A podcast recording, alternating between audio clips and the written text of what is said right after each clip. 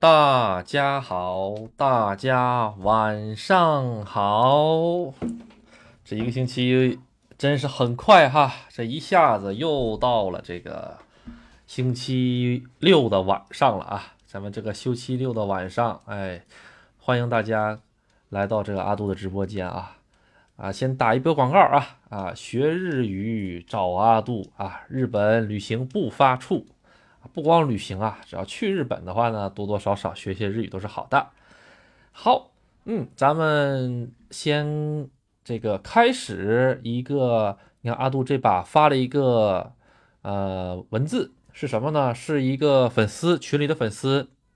因为今天晚上有事啊，参加不了阿杜的这个直播，但是又想听一听这方面内容，特意之前跟阿杜进行了一下沟通，想让阿杜讲一下子。阿杜呢还怕忘记了这个事儿，因为大家都知道，阿杜这一跑偏就直接跑没影了，这简直这个脚底上跟抹油似的，出溜一下子就窜下水沟里，直奔二里地外面那个排水沟外面去了。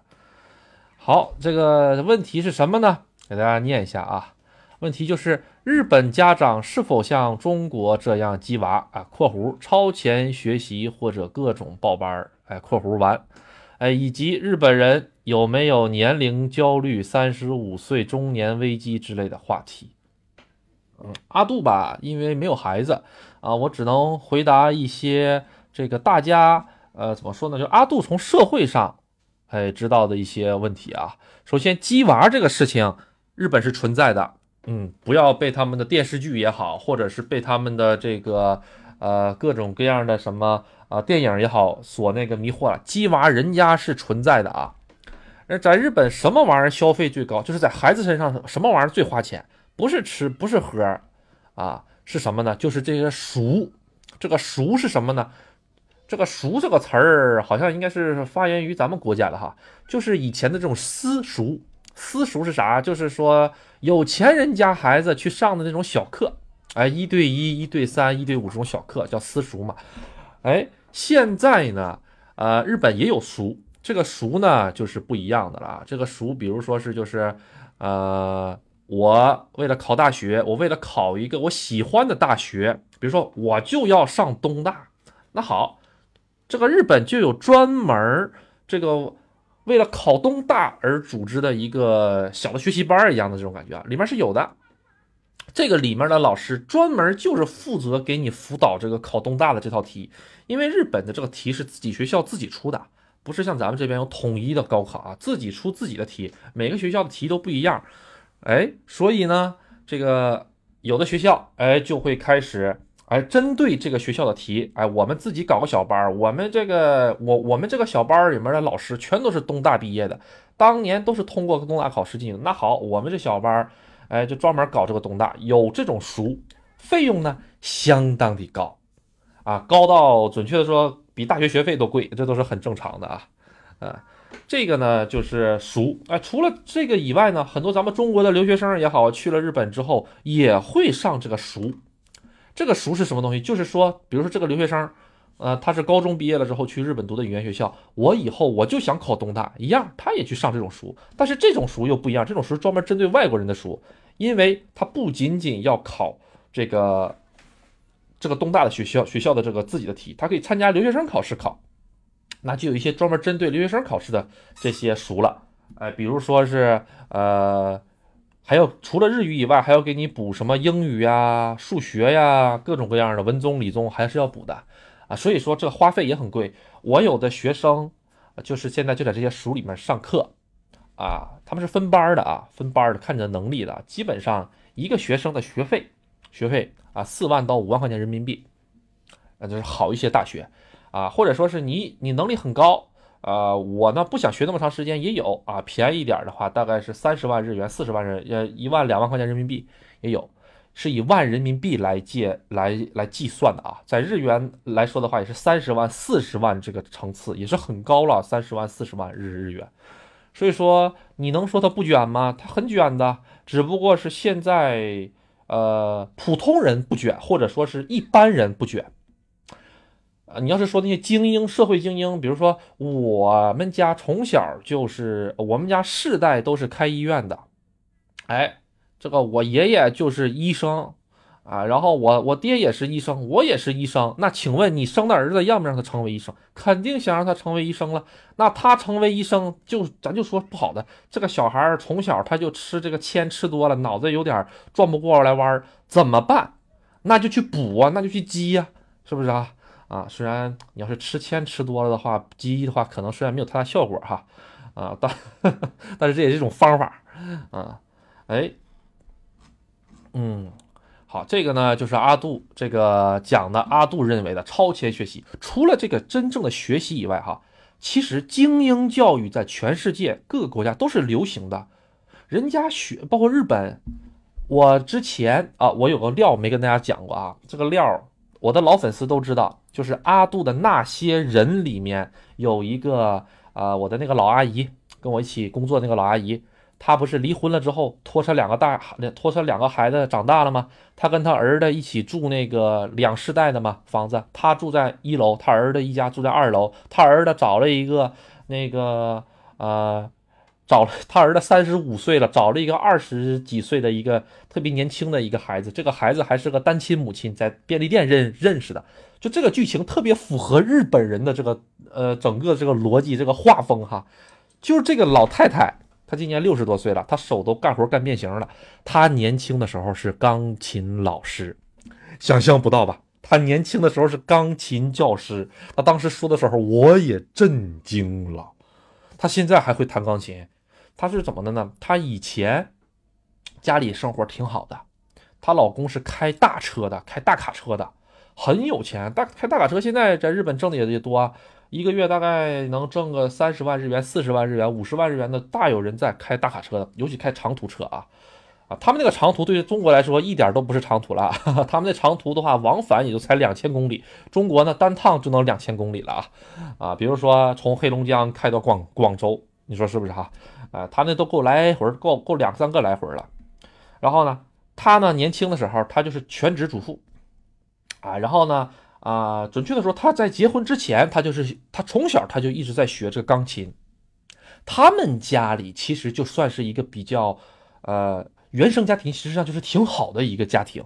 那个年代能给孩子学得上钢琴的不是一般人。日本钢琴也很贵啊，日本一台钢琴折合人民币也要十几万人民币的，赶上一台车了。就是当年就是买一台钢琴回家，就是等于买一买一买一台车扔家里客厅扔着，就这种感觉。所以人家你买车你还能开是吧？你买钢琴你放那儿，你天天坐在钢琴上，钢琴带你跑吗？不可能吧？虽然钢琴也有轮子哈，啊 啊，再有就是推哈，呃，百公里两个馒头一瓶水哈，啊，哎，就是这种感觉，哎，然后吧，呃，怎么跟大家讲呢？呃，他呢，就是家里面，说实话，原生家庭很好。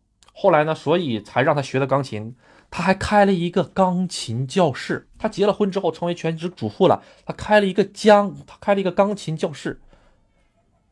这个人他不会干别的，他就会弹钢琴。哎，会这些音乐的东西，五线谱都能看得明白。从小就拉嘛，从小就玩嘛，这玩意儿都是用钱拱出来的。好，后来他离婚了。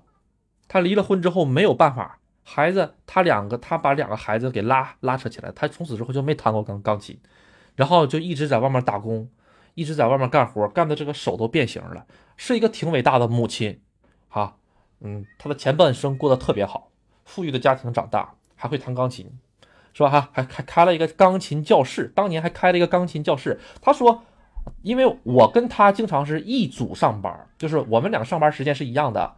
啊，我们两个经常没事儿就拿个咖啡，就在就在事务所里侃大山，你就跟他唠这个就唠这个啊，他唠日本的，我唠中国的，我们两个互相唠，互相底细户口本也查的差不多了哈，啊，包括我回国的那一阵儿时间，回国之前，我把我们家的那些基本上没怎么用的电器都给他了啊，电风扇也好啊，各种各样的电器储物柜也好，全都给他了，都嘎嘎新，人家可可开心了，因为他那个房子。他就是跟他儿子弄成两世代的那个房子之后，哈，那个家具都是他自己买的。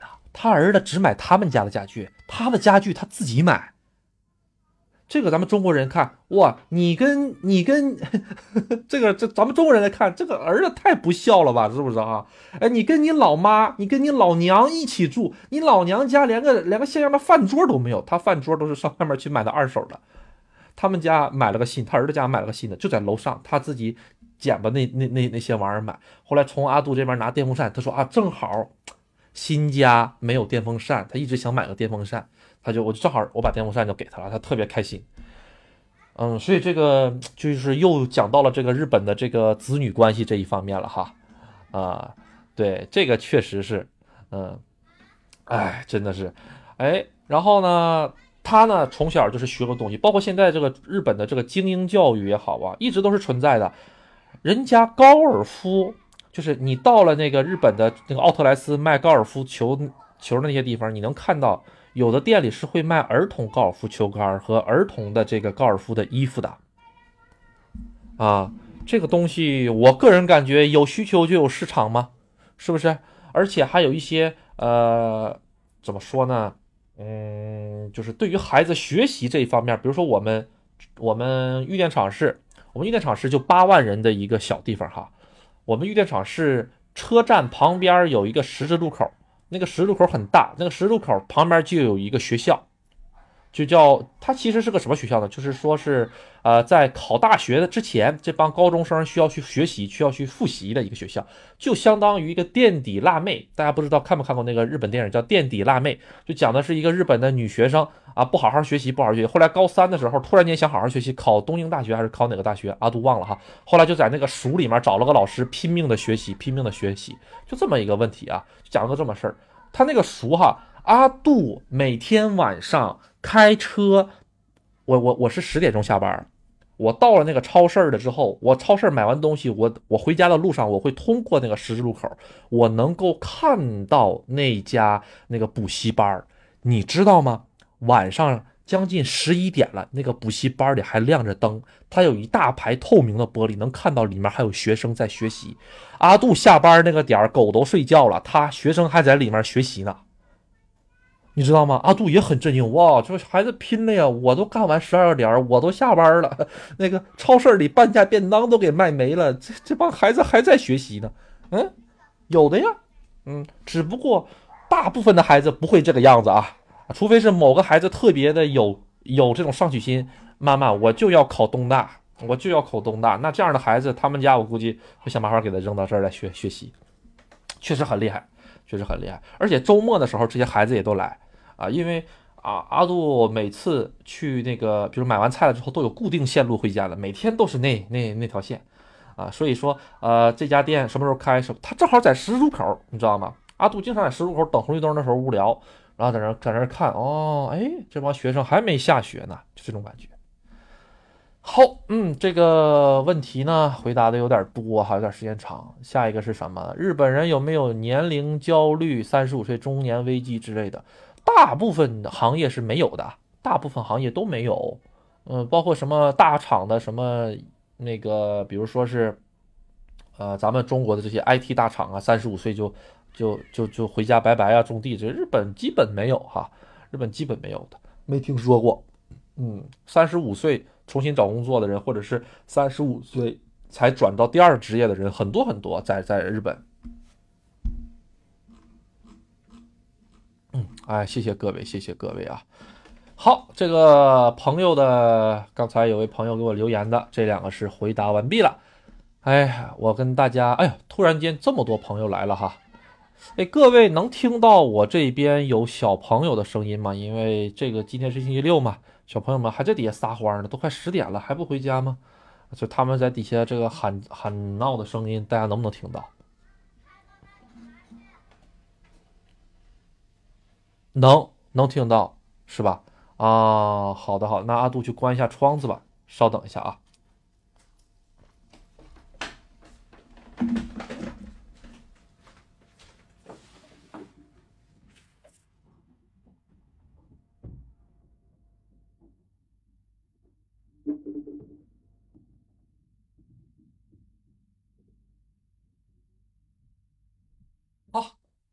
啊，不好意思，不好意思啊，已经关掉了。怎么样？现在我把窗子关上了之后，能听见风扇的声音吗？我这成撤音了哈。哎，好，跑偏这个活儿哈，怎么讲呢？这个东西不是说阿杜想跑偏就能跑偏的，这个东西真的是看时候啊，真的是看时候。哎，这朋友真挺多哈，已经二十五位了，谢谢谢谢各位朋友，看看什么时候咱能突破三十位朋友。呃，上海今天下雨一整天，外面还在下，几乎没什么人，挺好，挺好的。阿杜也特别喜欢这个下雨天的。好，嗯，这个最新的这一期黑社会怎么样？大家听的有没有兴趣？其实，其实这个黑社会这一期还有很多很多东西没讲，嗯，比如说具体的黑社会的一些。呃，昭和时代的一些黑社会的这种就是收钱的方法啊，还有就是他们跟这些明星啊、女艺人之间的关系啊，哎，这些东西其实都挺好玩的。嗯，有有一些东西确实是跟这个电影里、电视剧里黑社会长得挺长得很，就是讲的很像啊。但是有一些东西是不一样的，比如说剁手指头这个东西。啊，剁剁手剁指头这个东西，大家反正是阿杜哈看的所有的黑帮片也好，日本的这些黑帮片也好，要剁都是剁一根儿，没看见过要分成三次剁的，是不是？啊，当我知道啊，原来是要分三次剁的时候，阿杜也很那个震惊。呃，嗯，有的人呃怎么讲呢？他在黑帮里面犯了错之后哈，他基本上这十个手指头里面之后就剩三根了，明白吗？就是厉害的就剩三根手指头了，准或者是两根半，两根半。哎，那请问有没有剁脚趾的呢？就脚趾咔嚓的有，脚趾它跟手指的意义是不同的。脚趾是什么呢？比如说，我把我们老大的这个女人给啊，我们一起啊，我们一起到了晚上啊去啊，天气哎呀。好暖和呀！我们去在这儿啊，怎么样哈？睡一会儿什么的。这种情况下的话，它是需要这个跟脚趾头说嘎嚓的。嗯，也这一期节目阿杜大概大概那天晚上发完了之后，审核了两个小时还是三个小时，审核的时间比以前都长。但是他既然能放出来，就应该没有问题的。嗯，血血腥。还好，这还不算是最血腥的，呃，这个怎么跟大家讲呢？多多少少吧，都会沾一点，但是阿杜尽量会避免这方面的话题啊，尽量会避免这一方面的话题。但是你讲到黑社会的话，怎么能不讲到这这一类呢？嗯，对，阿杜可以讲一讲高中毕业后怎么去日本读书吗？包括怎么个流程，包括签证、学费、学校住宿。我妹妹高考刚结束，啊，好的，那这个朋友先回答一下这位朋友的这个哈。好，首先呢，高中毕业后怎么去日本读书？高中毕业后就是去办留学签嘛，嗯，办留学签，找一个留学中介，然后留学中介帮你去找学校，找到了学校了之后呢，学习，然后你把那个学校的面试啊也好啊，然后他的条件呢都达到了之后呢，然后学校就。直接给你发一个入学的一个一个怎么说证明，然后学校会给你办签证，然后你就把学费打给学校，学校签证办下来了之后会把那个签证的那个叫做，因为日本是反签式的，日本是需要先去这个入国管理局去申请你的签证，申请完了签证之后，哎，申请完了签证之后，再把你的这个呃怎么说呢，呃。再把你的这个呃这张纸叫做在留资格认定证书再给你，然后你再拿那个在留认认定资格证书去中国的日本大使馆，你你住的那个地方的中国的日本大使馆去那边，哎，然后呢去那边之后把这个东西交上去，交上去了之后，他会在你的这个呃护照上贴一张纸儿啊，就跟咱们旅游签一样的，也是那种纸儿哈，贴一张那张纸儿，然后你就可以拿着这张纸儿去这个啊入境了。哎，就是这种问问题。学费的话，语言学校的话，五十万啊，五十万现在没有了，六十万、七十万、八十万、九十万的学费都有，不同的学校价格不一样。住宿的话是有学校是有这个学校的寮的，寮就是像咱们这种大学生宿舍一样啊啊。但是吧，又有点不一样。咱们这个大学的宿舍，中国大学宿舍都是一个宿舍里面有多少人？比如说是有个呃四个人、六个人，日本基本上是一对一的，啊，就是一个人一个房间，一个人一个房间，或者是什么呢？一个房间，就是一个屋子里面有三个房间，一个屋子里面有三个房间啊，然后每个房间里面都住一个人，然后所有的这个呃像是卫生间也好啊，还有就是呃。餐厅啊，还有做饭呐，全部都是共用的，就是大家都共共同使用的这种，这是一种方式。但是阿杜推荐哈，在去留学之前，最好是掌握一些自立能力，因为语言学校的这个聊是又贵，地方又不好，最后最后最后还是要去自己出去租。啊，自己出去租的这个选项可能是更大一些啊，占百分之七十左右。有聊的语言学校很少，倒是也有啊，但实际上也是他们自己去外面学，就是学校上外面租的房子，租了一个大点的房子，然后给你们导成的，不是学校自己盖的啊，不是说像咱们中国这样大学里面给你盖一片这个房子，不是这样的啊啊。好，然后具体的话呢，就是去找这个留学的就可以了，留学中介。留学中介的话呢，语言学校是不收中介费的。所以你到时候去哪里哪里告诉你啊，我这个需要这个，呃，收费呀，那都是忽悠人的，你不要相信他就好了。我妹妹日语没学，直接去大学还是选语言学校？嗯，这个吧是怎么看？首先你看你学英语好不好？比如说东京大学啊，还有一些，呃，京都有没有我不知道，东京有我知道。他有一些纯英文授课的班儿，英文授课老师纯英文授课，你的英语只要达到了雅思或者托福的某一些分儿之上，就可以代替你的面试成绩和那个日语日语成绩就可以进去。这个是就是你虽然人在日本，但是你全部都是通过英文来上课，它有这么个不东西啊。但是我推荐你还是学日语去的。大多数的语言学校现在好像是都是要求最起码有个证。就是或者是完成一百二十个小时的学习证明，才可以去啊，就是入管局那边才可以去的。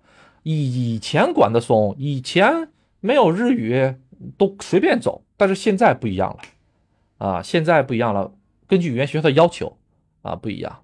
对，呃，直接联系语言学校也可以，但是有的语言学校你可能联系不着。有的语言学校是有这个中文的这些老师的，有的语言学校是没有的，必须得你自己，呃，去联系。但是你得用日文联系，这很麻烦啊啊！语言学校也分各种各样的，有的是有的语言学校里面就一个中国人，剩下全越南人；有的语言学校里面全中国人，没有一个日本人；有的语言学校里全菲律宾人，啊，各种各样的语言学校都有。所以具体是怎么看，自己平衡一下子。嗯，好。OK，好，嗯，好，咱们再回来啊。好，黑社会这期大家觉得怎么样？呃，觉得还不错的话，我决定再做一期黑社会吧。呃，黑社会的话，反正是，呃，跟咱们中国人印象中的黑社会差距还是很大的。嗯，然后其实日本有很多，呃，怎么说呢？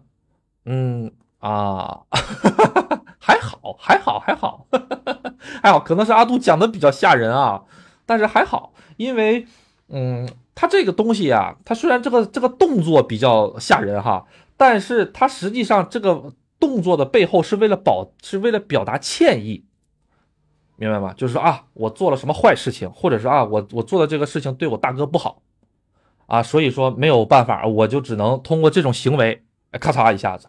知道了吧？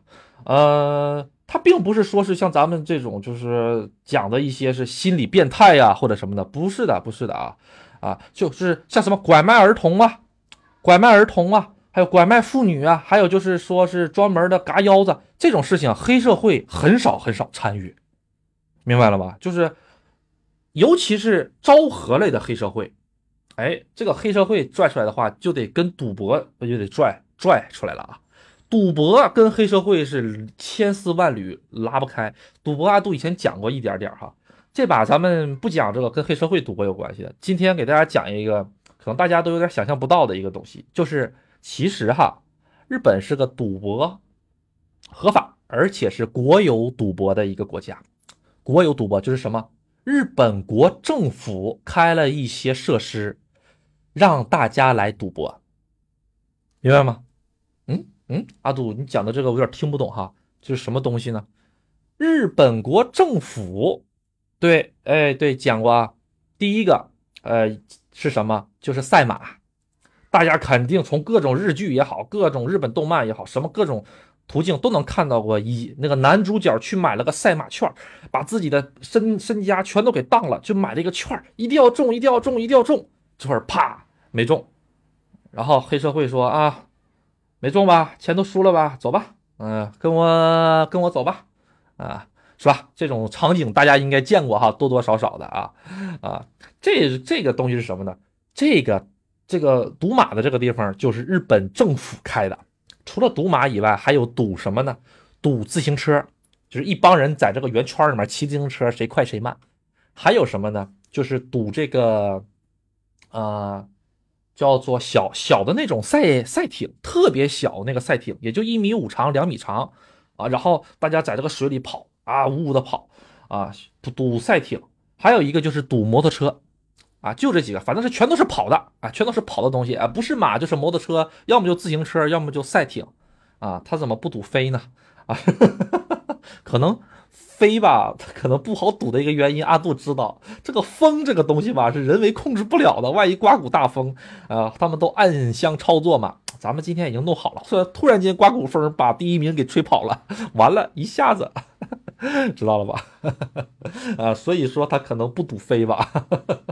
好，哎，这几项咱们都知道了吧？阿杜之前在我们玉电厂旁边有一个呃陵园，那个陵园的旁边就是特别有名的富士赛车场，全亚洲都很有名啊。富士赛车场，啊，里面各种什么法拉利车队呀、兰博基尼车队啊，都在那边比过赛，包括法拉利车队都在我们酒店入住过。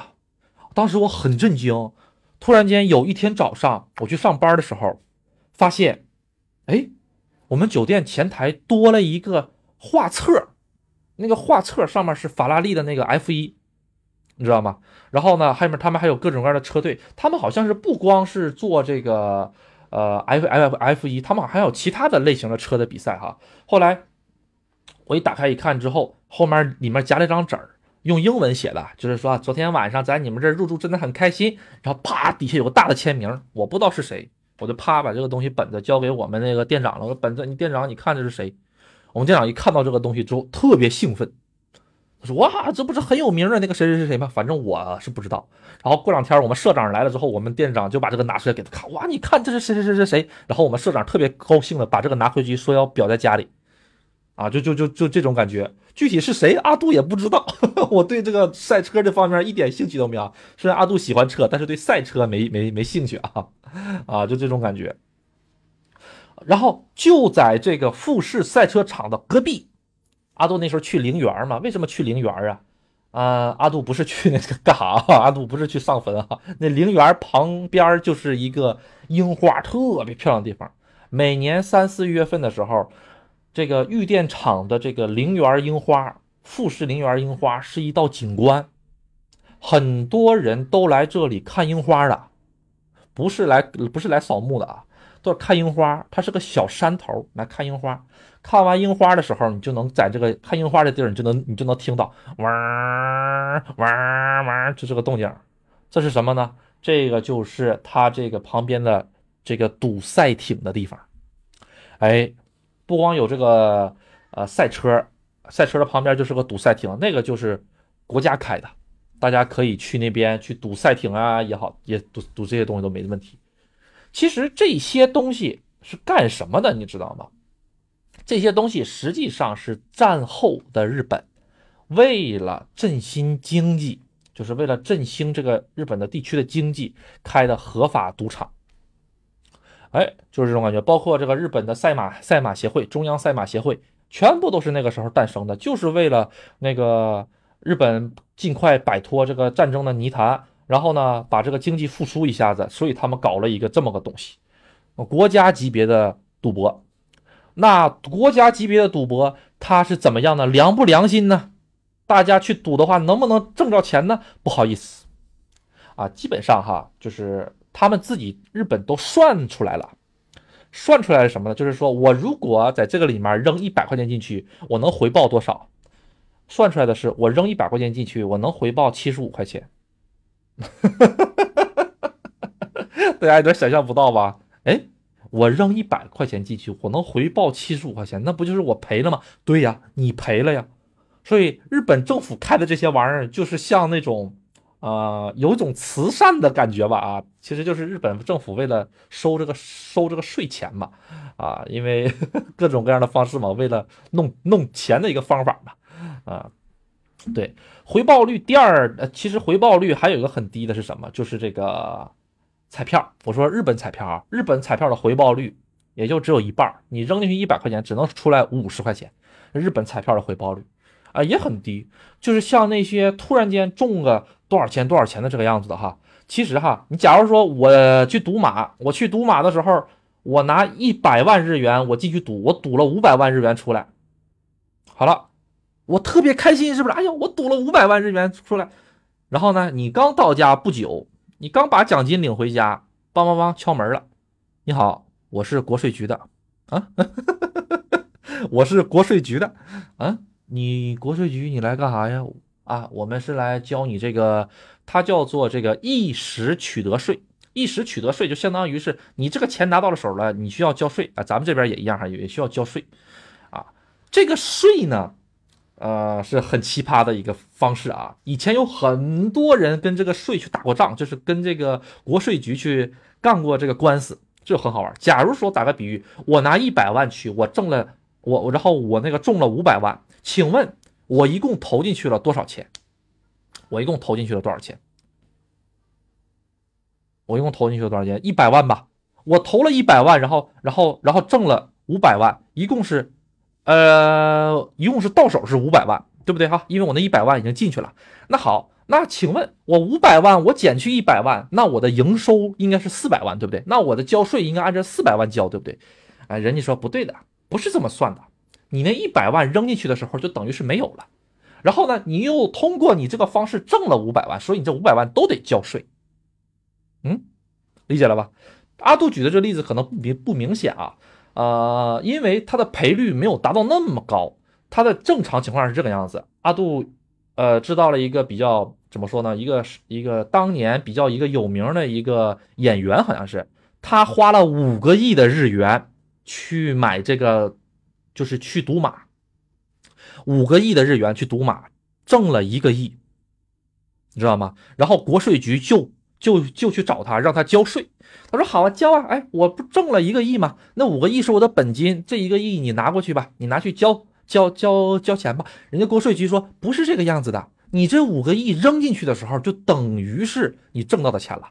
然后呢，让他交六个亿的税钱。哇，那交六个亿的税钱，那那等于是什么？你知道吗？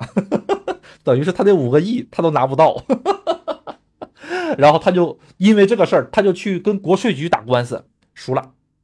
哎，就这种事情在日本发生特别多，所以说想薅政府的羊毛不是那么简单的。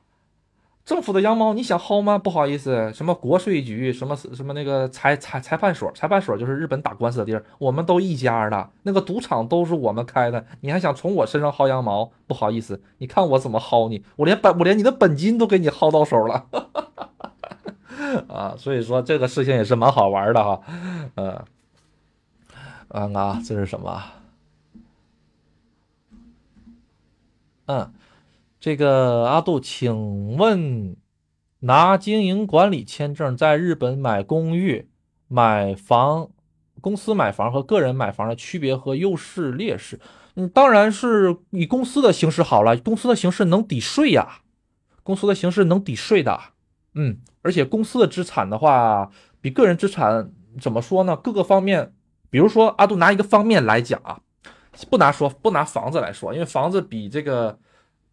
阿杜拿车子来举例啊，房子来举例的话，这个详细费用更大。车子来举例，我自己家的车需要每年交一个叫做自动车税的东西。自动车税，阿杜举个例子啊，阿杜之前开那台车，每年需要交大概是五千啊，不是五万八千日元的自动车税。五万八千日元，咱们抹个零算的话，六六的话六五六三千，大概需要交三千块钱的这个车的税钱。这个税钱是什么呢？就是我拥有这台车，我就需要交税。我每个需要，我每年需要交三千块钱的税钱。这是我个人持有的情况下，但是如果是公司持有就不一样了。公司持有的话，这个车可能只需要交一万日元就够了，就是交五分之一的钱就够了，因为它属于法人呢。法人在日本是很好的，法人在日本可以享受很多很多优惠的哦。但是不好意思，你得交个叫法人税的东西，就是嗯，左面给你优惠了，右面又给你拿回来了。我这个操作，我突然间我就想到了，呃，疫情的时候。阿杜在日本的时候，不是每个人发十万日元嘛？啊，每个人发十万日元的时候，哈，这个发十个发十万日元的这个事儿，真的是挺让阿杜开心的。当时特别开心，哇，是个人就给十万日元。但是你知道吗？这个他拿完十万日元了之后，发完十万日元了之后，就对于阿杜这种有车又得又得交人头税的来说的话，正好发完了十万日元，过了不久。我就那个交这个自动车税了，他十万日元是什么时候发？几月份来着来着？我记得是年初啊，樱花还没开的时候，自动车税是五月底之前需要交完。阿杜交完了自动车税之后了，之后呢，正好四月份的时候，那个人头税也叫做住民税涨价了，每年它会根据你前一年的收入来进行涨价的，正好还涨价了，所以阿杜这么里外里一算啊。我这钱刚到手不到一个月，我还没花出去呢，这又没了，又被政府以其他形式给收回去了，啊，就这种感觉，哎呀，特别特别那个什么，哎呀，真的是，好，嗯，突然间跑到这儿了，阿杜喝口水，大家有什么想听的吗？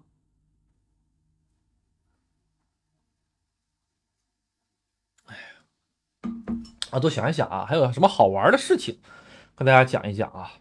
嗯，嗯，落户公司优势挺多。嗯，是这个样子的。我具体哈，你最好是找一个律师去问一下子，因为你这个房子，你具体你要干什么用？你要做什么？你去找个税理师。日本它有一种叫税理师的，专门帮帮帮你申报各样税的。你去花钱咨询一下子，因为有很多隐形的税呀，你是看不出来的。包括顶公司资产啊，还有就是顶公司的这个收入，各个方面各个方面的，有一他们对于对这些税理师来说，他们知道很多这种技巧一样的。比如说，啊，我这个我。我要是修车的话，这个钱是算我自己的钱，还是算公司支出的这个钱？因为车是公司的车，所以说修车属于是花公司的钱。那公司的这个钱的话，它的税收比例又是多少？那跟个人又不一样。呃，做法人跟法在法法人吧，在日本的话是跟个人差距蛮大的。我推荐你找个税理师去去调查一下子，因为房子这个东西它的枝生末节特别特别多，它跟车不一样，车就很简单一个东西，房子的话。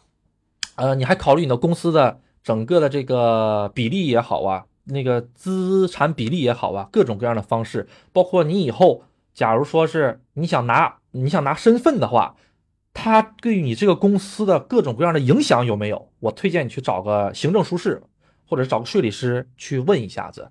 这个他们专门干这个的话，哎，肯定比阿杜聪明的多了，人家就天天干这个活了，是吧？哈，呃，好的，好的，嗯。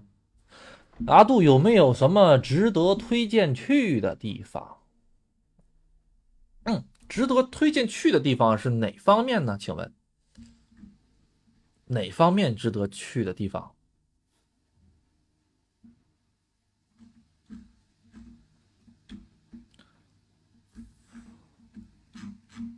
嗯，是普通的旅游啊，普通的旅游那就很多了，日本哪哪都能去呀。呃，其他的地方阿杜还真不是很清楚啊。阿杜比较清楚的那些地方，阿杜的节目里都有。呃，富士山周边三百公里，呃，阿杜都很明白，整个伊豆半岛都很明白。嗯，伊豆半岛富士山周围三百公里，随便问。对，嗯，哎呀，想一想啊，想一想最近有什么好玩的事情？嗯，对哈，嗯，日本怎么跟大家讲呢？表面上去旅游的话，其实。并不需要理解，或者是并不需要了解太多的这个阿杜所说的这些东西，因为像阿杜说的黑社会也好啊，这个赌马也好啊，赌博也好啊，这些基本上跟咱们这边没有太大的这种关系啊。你说你上日本玩，你去打小钢珠这个东西，呃，你怎么想？是不是哈？啊？这个阿杜就不回答了，这个阿杜就不回答了。这种事情的话，喜马拉雅后台都有都有都有那个监控的啊，都有这个什么的，背不住一会儿哪个哪 哪个管理员上来就把我给封掉了。嗯，日本的问题阿杜随便唠，什么都敢说，咱们这边就不聊了啊。嗯，对，嗯，想一想啊。去玩儿，嗯，这几月份了？现在是已经六月份了。六月份了的话，去看花火大会。花火大会，阿杜还是很推荐的啊。呃，尤其去热海吧。热海这个城市，其实要要是没有花火大会的话，这城市 就完蛋了。阿杜可以这么理解啊。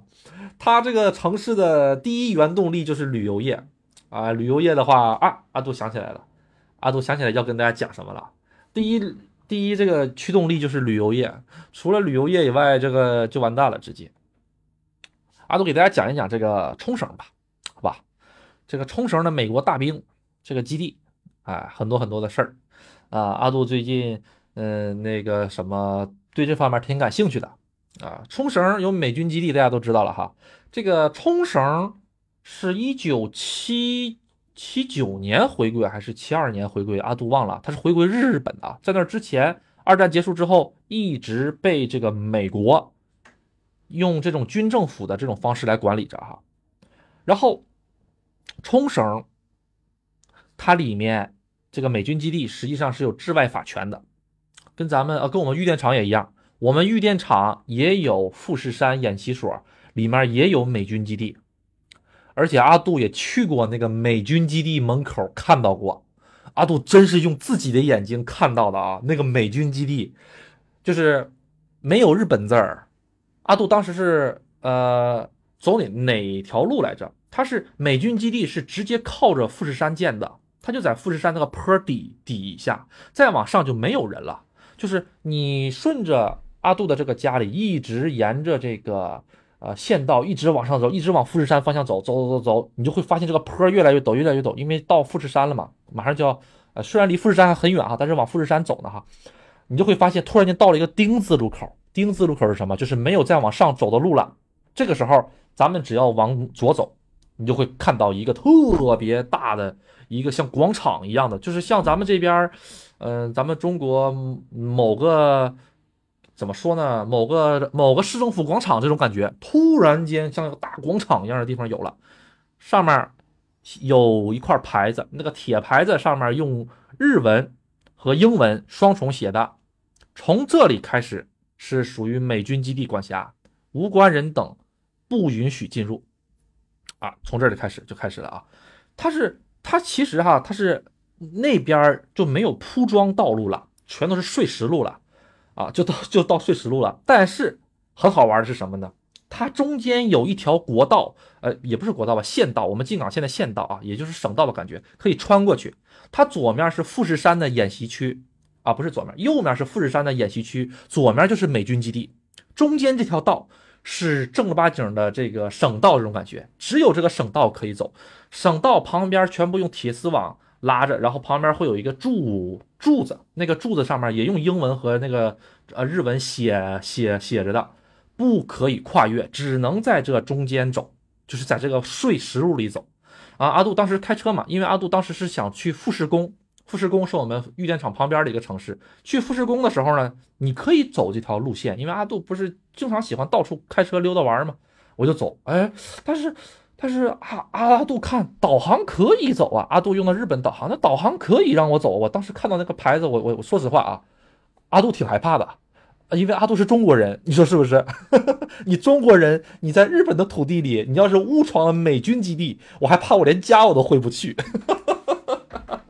明白吧？直接把我拉到水牢里去了，就就有这种可能啊！我很害怕。然后阿杜就赶紧走，走着走着走的时候，前面突然间发现了什么车，你知道吗？装甲车，六轮装甲车，冒着黑烟。阿杜那是第一次见到，而且那个那个车一看就不是日本的装甲车，因为它上面都写的英文啊，就是而且是那种屎黄色的那种颜颜色的涂装，所以阿杜知道了啊，就是。那个就是美军的涂装，因为日本的车的涂装不是那个颜色的，就是那种黄不拉几吧，但又不是特别黄，就有点像土黄，有点像屎黄那种黄的感觉。那个就是美军的装甲车。后来阿杜就沿着这条税路一直跟着美军装甲车，一直在后面跟着走。而那美军装甲车也没也没把我怎么地，因为阿杜现在在的这条道是那个正儿八经的省道，可以走的啊，只不过两边不允许进进去啊。后来阿杜一直走，一直走，一直走。这个碎石路挺长的，走了大概能有将近一公里、两公里的时候，突然间那装甲车拐弯了。他拐到哪里去了？他旁边有个岔道口，他直接下去了。后来我就我就好信儿，你知道吗？我就在那块停了一下子，我看了一下这个信儿，这个信儿上写的什么东西？上面写的是那个呃富士山演习场。哎，富士山演习场就是各位可能从各种各样的节目中、新闻中看到的那个富士山美军和日。和日和自卫队的那个演演习场就在那儿，哎，阿杜过去看了啊，看了之后真的是，啊啊，阿杜是在外面看的啊，我可不敢进去，进去我就回不来了。我看了一下子，啊，里面有坦克履带的那个痕迹啊，因为阿杜比较喜欢玩坦克世界嘛哈，啊，虽然这个游戏已经玩了十来年了，越玩越完蛋啊，但是阿杜看到了有坦克履带的痕迹。啊，然后再往远处看一看，就能看到他们当时那个兵的房子，啊，就是那个感觉，不像日本的感觉啊，就像是这种呃美军的那种感觉，它就是美美军，里面还有飞机场，还停着那个鱼鹰鱼鹰的那个直升机，在我们玉电厂也可以看到那个牌子，就是顶上写的是库鲁纳，库鲁纳在日语就是说不要过来，不要过来，然后画了个鱼鹰直升机，打了个大大的叉，玉电厂也能看得到。确实挺烦人的啊，在我们玉电厂没事就能听见砰砰那玻璃巴拉巴拉巴拉巴拉，这就是那边演习场放炮，或者到了晚上的时候哇哇哇哇，那个直升飞机就从头顶上飞过去了，当地老农民也是恨得不要不要。哎，怎么讲到玉电厂了呢？啊，咱们扯回来，就扯到冲绳啊。哎，冲绳那个玩意儿就跟我们这边是一样的。哎，啊，阿杜还没讲完，继续讲吧。那个阿杜在往前走的时候，前面有个小亭子，那个小亭子上面有个 LED 广告板，那广告板顶上用用那个日用日语写的，用日语写的，现在正在演习中，啊，这个不要靠近，不要跨越。然后里面有个啊日本人，他那个背了把枪在那里坐着。阿杜能看得到，就那么近。我离，因为我是骑摩托车也过去过，呃，开车也过去过。他离我的距离最多五米远，就离那个小亭子就五米远。但是我不能过这个线，大家明白他这个道旁边是有道沿的，我不能过那个道沿我过那个道沿我就被抓进去了。我不过这个道沿我就是正常在省道上行驶，就这么个地儿。每年呢，玉电厂都有这个演习的啊，几月份？十月份好像是哈。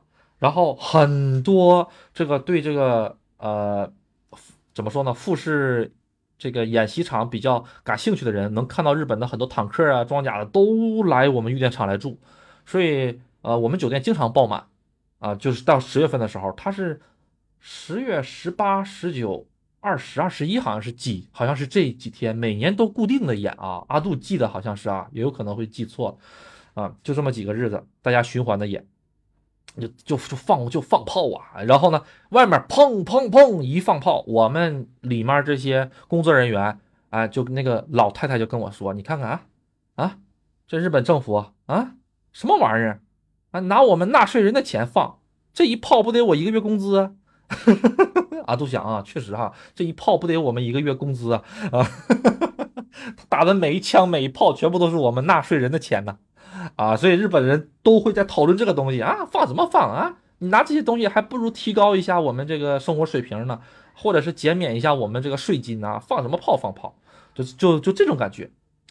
包括日本政府没事儿，这个税一涨了啊，或者是什么东西一涨了，老百姓就开始说啊，你拿这么多税出去放炮干什么呀？还不如把这个钱返给我们啊。所以，嗯，政府和民众大概是这种关系啊，在在日本，嗯。好，然后讲讲冲绳这个事儿哈。冲绳呢，呃，其实跟我们这边不一样。阿杜在玉在我们玉电厂市里见过很多很多的美国车牌的车，就是那个车牌直接都是 一串英文，阿杜看不懂一串英文。然后那个车牌的基底的颜色是个花里胡哨的那种颜色，比如说在海边还有椰树啊什么那种啊，我也不知道是哪个州的哈车牌，见到过好多次。而且我们酒店对面的那栋房子。里面住的就是美国大兵，为什么？他那个车牌号挂的是 Y。日本的所有的车牌号，比如说是阿杜的车牌是什么呢？富士山三零三，然后前面是个日本的平假名那什么什么什么什么啊三啊什么什么数四个数，但是只有这个驻日的美军啊的家属，他们自己开的自己的车的话，前面那个那。就是平假名的部分，它并不是平假名，而是英文字母的 Y。所以大家可能在东京的时候也能碰得到啊。东京的时候，大家如果看到一个，哎，日本车牌上按理说不会出现上出现英文字母的，只有数字和日语，还有汉字。如果出现那个 Y 或者出现那个 A 的话，那这个就是日本美军的车牌。哎，就是美军里面在里面工作也好啊，或者干什么的车牌啊。冲绳的话，这种车牌见的特别特别多，而且冲绳。还有一种，呃，怎么说呢？美军的这种这种这种感觉，就是说宪兵，宪兵是什么？就是抓军队的，抓这些军队的这个警察，宪兵嘛，啊啊，他们头顶上会戴个头盔，写成 MP，嗯，MP 好像打游戏的时候，它是个这个呃血是吧？血血量的意思，哎，会写个 M M M P，哎。他们是什么呢？他们就相当于是军警，专门是是，比如说在日本的冲绳，美国大兵出去开车，啪出什么事儿了，啊，跟一般的当地民众发生了纠纷，这个 MP 这个宪兵会出现，然后呢把这个啊呃事情给处理好，因为日本它这个阿杜以前节目里讲过嘛，它是个半殖民地嘛啊啊可可以这么讲嘛，半殖民地嘛，它美国在里面是有治外法权的。什么叫治外法权？你整个那条基地的那一个大门，你进去基地了，美国的法律，明白了吗？出了这个门，日本的法律就这个样子啊，啊，他就他就他就这种感觉，所以所以怎么说呢？嗯，很多美国大兵在外面犯了事儿之后，会送到这个叫做什么来着？这个。呃，比如说他是他他如果是在美军基地里面犯的什么事儿，跟别人打打仗了的话，那不好意思，他是按美国法律来判。他如果是在外面犯了什么事儿的话，是移交到军事法庭来判。啊，是这个样样子的啊。这个还是阿杜觉得蛮好玩的，而且那个军事基地里面有餐厅啊，有各种各样的活动设施啊，很多日本人在里面工作的。你想想，那个军队的话，也并不是一直都是那个怎么说呢？啊，美国人的。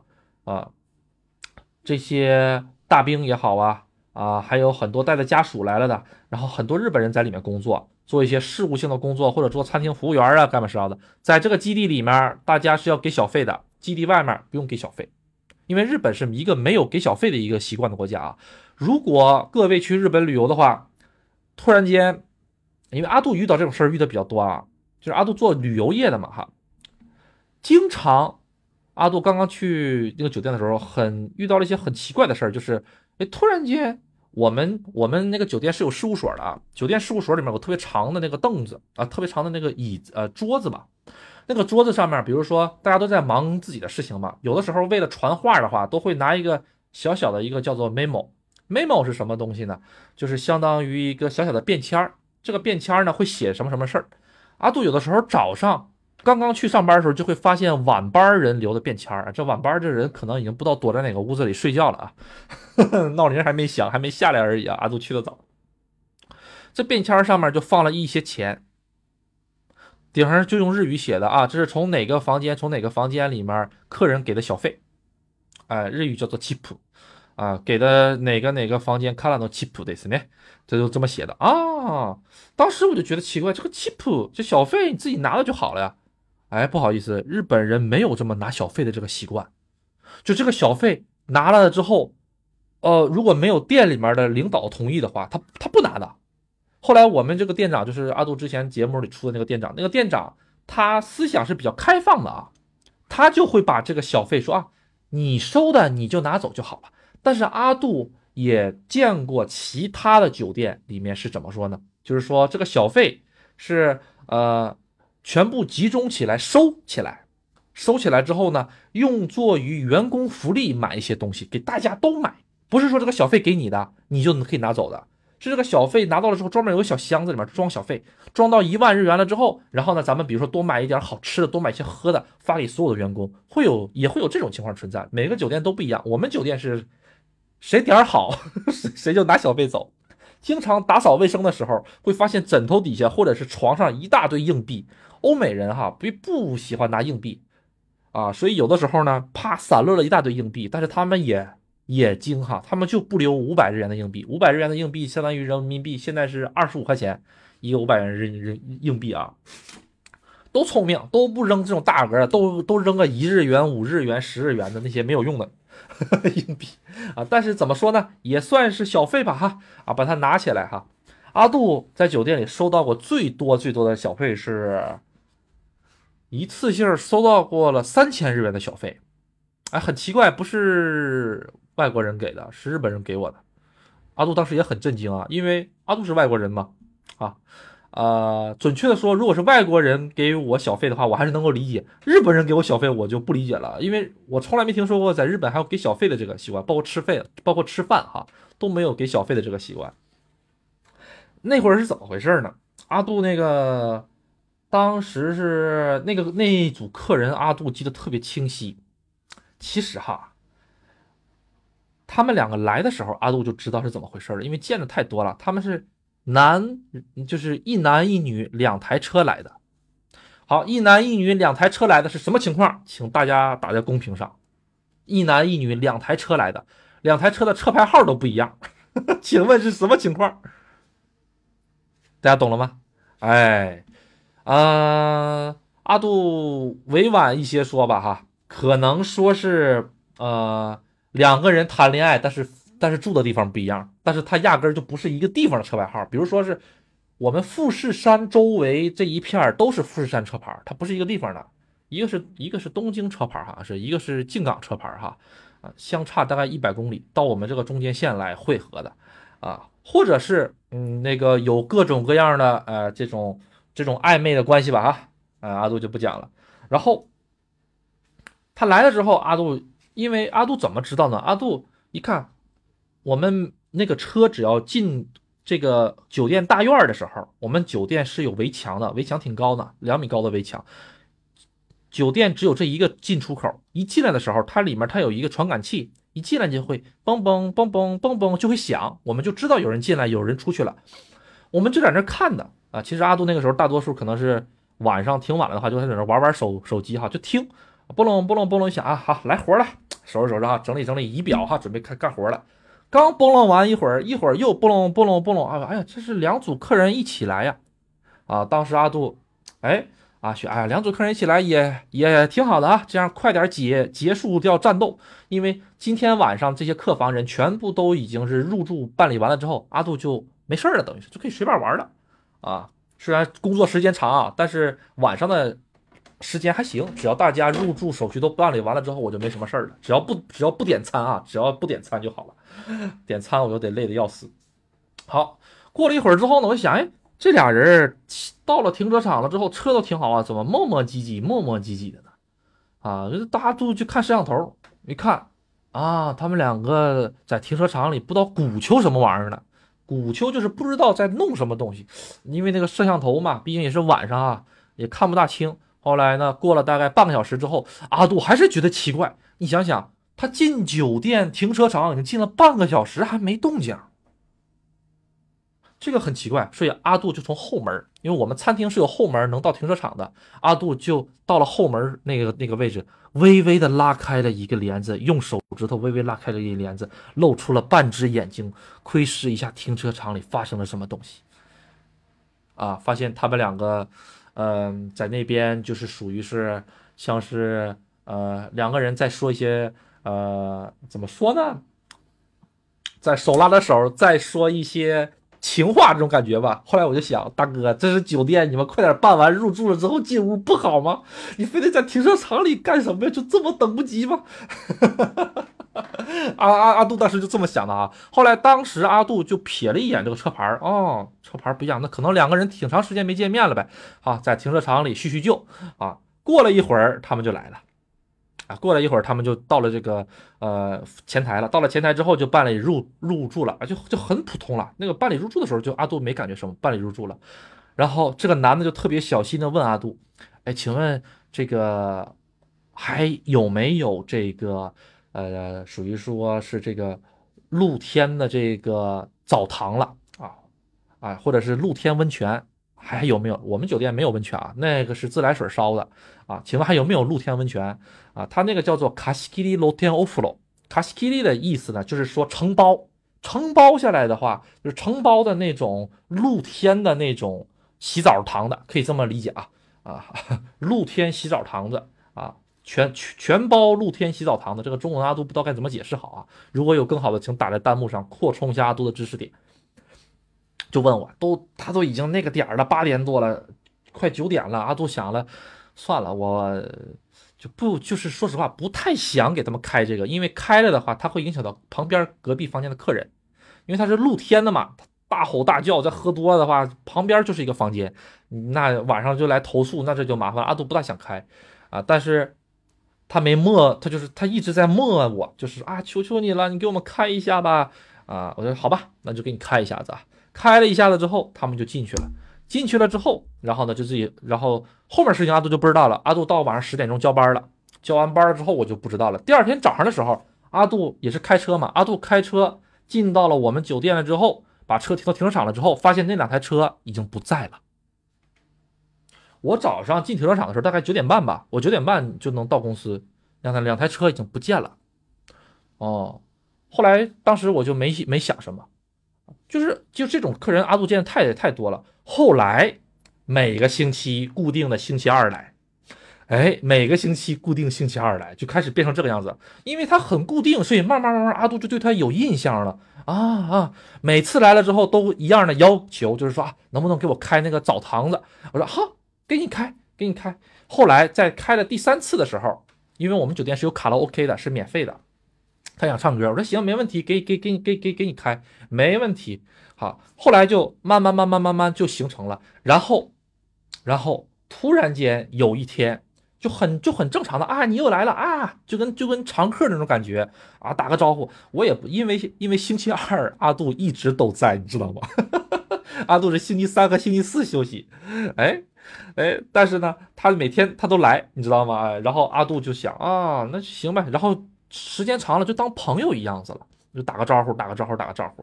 后来他有的时候还还星期一来，星期一的时候一早上就来，但是我们很少有在早上开房的，就是早上这开房间入住的啊。但是你早上开房间也可以啊，但是早上开房间的话，那就是属于一个不一样的那个呃套餐了。你先住完早上了之后，你要想继续住晚上的话，你就是需要付两份钱了，也可以，人家好像不差钱那种感觉啊。但是开的车很一般，很普通的那种，大家都在开的那种车。突然间有一天，这个他约完了这个洗澡的这个东西之后，给了我三千小费，啪拍在我桌子上了，就拍在这个前台上了。嗯，阿杜就有点不理解了。嗯，你给我小费干什么？嗯，他就说这个这么长时间以来，一直特别感谢我给他给他提供服务。因为他知道我是外国人，以前没事他他总来嘛，总来了之后就问，哎哎，小哥哥你是哪里人呢？啊，你是中国人呢？啊，我挺喜欢中国的，然后就偶偶尔就会这种有一搭没一搭，有一搭没一搭，就给了我三千日元小费。然后阿杜，阿杜说实在，阿杜是不是特别喜欢收小费的那种 type，就是那种类型的人？哎，大家会觉得，哎，阿杜你脑子有病吗？你给钱你为什么不要啊？是这个样子。如果面对面给钱的话，阿杜会觉得不好意思，因为在日本没有这个习俗，没有这个习俗。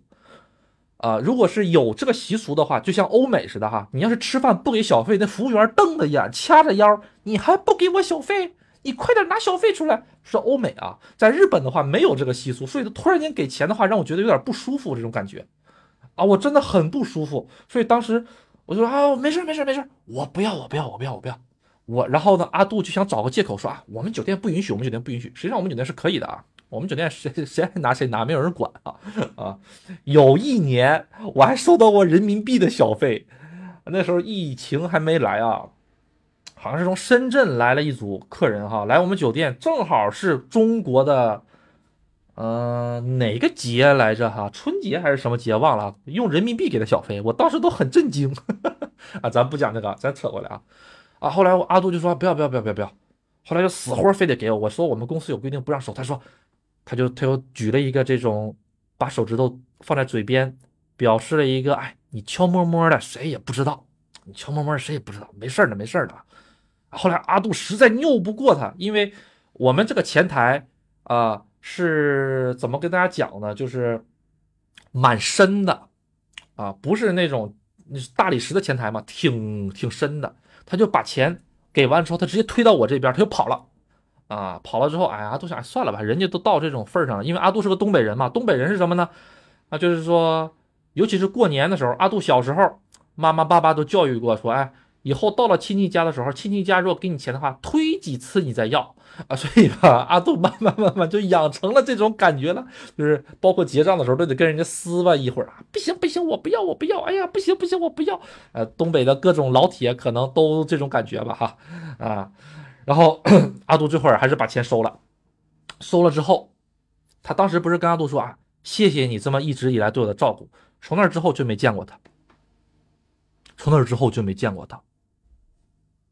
嗯，哦，但是这样的人阿杜见的蛮多的，只只不过大家都不给钱而已，就是因为他给钱，所以阿杜记得比较深刻，印象特别深刻。其他的人都不给钱，就是有的时候突然间一个时间段儿天天来，天天来，天天来，天天来，天天来，突然间戛然而止，哎，人跟消消失了一下，哎，一年半年都看不着，然后突然间又来了，又来了，又来了，又来了，哎，就是。呃，日本是一个人情这种社会吧。其实他这个人情跟咱们中国不一样，咱们中国是托什么事儿、办什么事儿都要找人情啊。他这个人情更加是这种感恩的人情。你以前对我有恩，我记着，我下把把这个恩还给你。这种人情感觉，我也不是说我没说咱不好哈，杠精不要杠。现在做个节目太不容易了，这杠精太多了。我以前。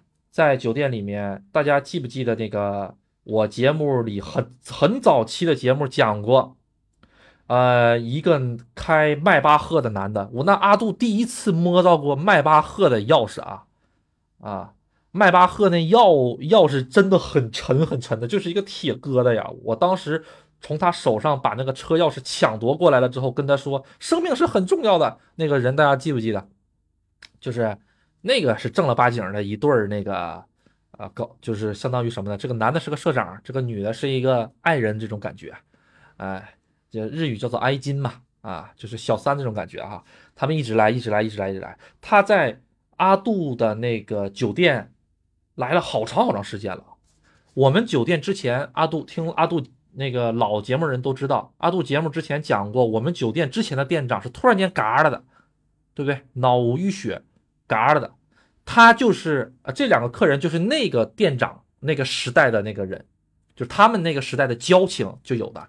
只不过这个店长嘎了之后呢，他蛮喜欢我们酒店的啊，他跟我们社长没有没有没有没有关系啊。我们我我们社长属于是那种呃怎么说呢，一般不露脸，但是一露脸的话，基本上就是认识的人都是很厉害的，都是认识黑社会事务所的这种这种感觉的哈啊。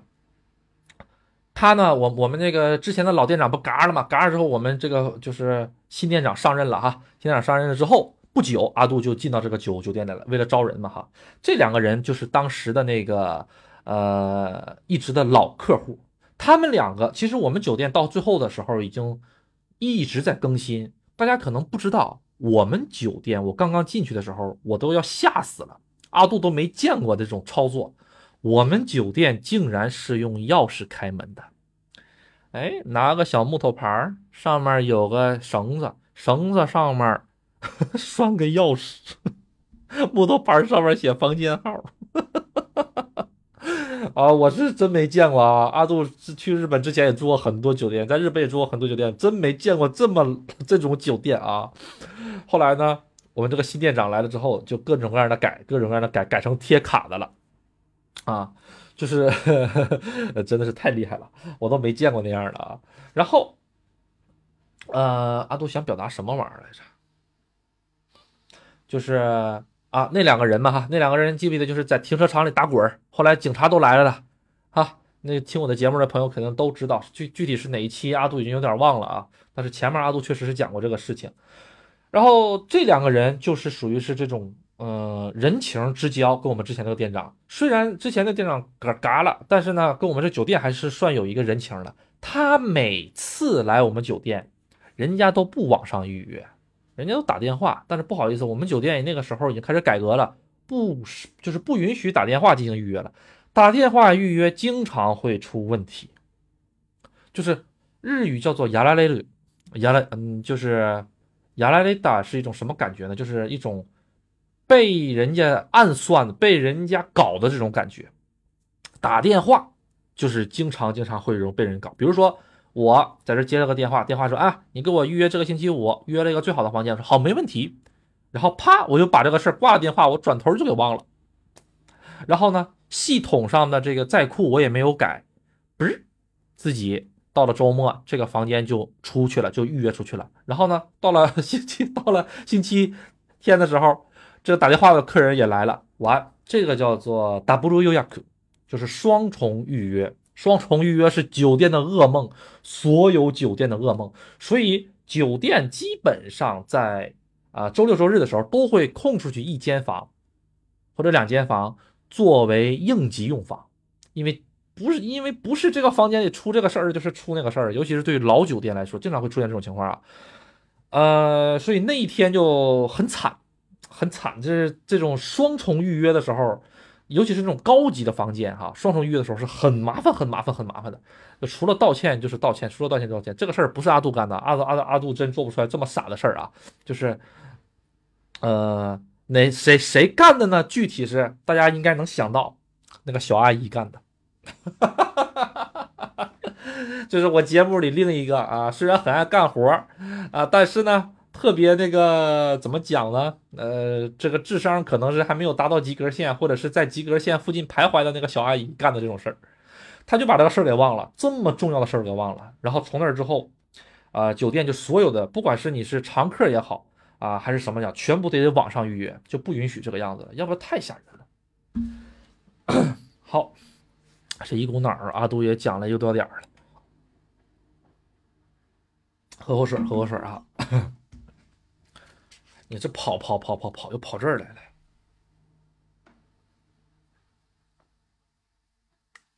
哎，好，一百五十人民币不多，嗯，一百五十人民币确实不多。其实啊，这个它不是钱的问题，就是怎么说呢？咱说句实话，还是脸的问题啊，还是拉不下来这个脸去拿这个钱，因为大家都不拿。你要去拿的话，这个问题就不好办了。这个感觉跟什么很像？就跟日本社会明明那些老人可以去申请低保，他们不去申请是一个道理，明白吗？我哪怕辛辛苦苦我上外面捡垃圾，我也不申请低保。我要这个脸呐！我要是去捡低保了之后，住在公园的这些朋友怎么说我？啊，你说是不是？在一起喝酒的时候，他们都会夸我，他们都会说我没有骨气，不跟我一起玩的。所以他们不去领低保，嗯，对这种感觉吧，其实也不说是阿杜要面子吧，就是你在那个环境里时间长了之后，你的做事风格也好，你的思想也好，百分之百会受到影响的。包括阿杜现在，咱们中国人买东西都喜欢买双数的，对不对？比如说去买个菜，阿杜记得阿杜这个印象特别深刻，阿杜现在去菜市场买菜。买土豆都买三个，买地瓜都买三个，或者买一个，人家都买两个，两个两个买，就我三个三个的买。这个东西就是日本人的习惯，日本人就喜欢三个三个的买东西啊，大家知道吗？就是阿杜特别感悟深处的，就是发现自己这个毛病的时候是什么呢？就是我去买西红柿，我就啪啪啪拿了三个，旁边这个大姨就拿两个。突然间我脑啊啊，大一拿两个，我拿三个，突然间就就就反应过来了，可能是日本人这个思想，在日本吧，买东西不兴双数，兴兴这个单数。送礼，包括给份子钱都是单数，没有给双数的啊。嗯，好，看看啊，阿杜可以聊一聊你喜欢的 GDM 车型吗？那阿杜这车型还用聊吗？皇冠呢？阿杜最喜欢皇冠了。呃，怎么讲呢？尤其是老皇冠，新皇冠不好玩啊。呃，十二代开始的皇冠都不喜欢了。阿杜特别喜欢老车。呃，或者是公爵也可以啊，老的公爵那种方头方脑的那种也可以，就是那个叫什么来着？尼桑日产的公爵也可以。日产的公爵和皇冠在八十年代的时候，他们俩是齐头并进的。包括阿尔法，阿尔法现在大家都知道吧？但是你知道阿尔法这种高端 MPV 的车型？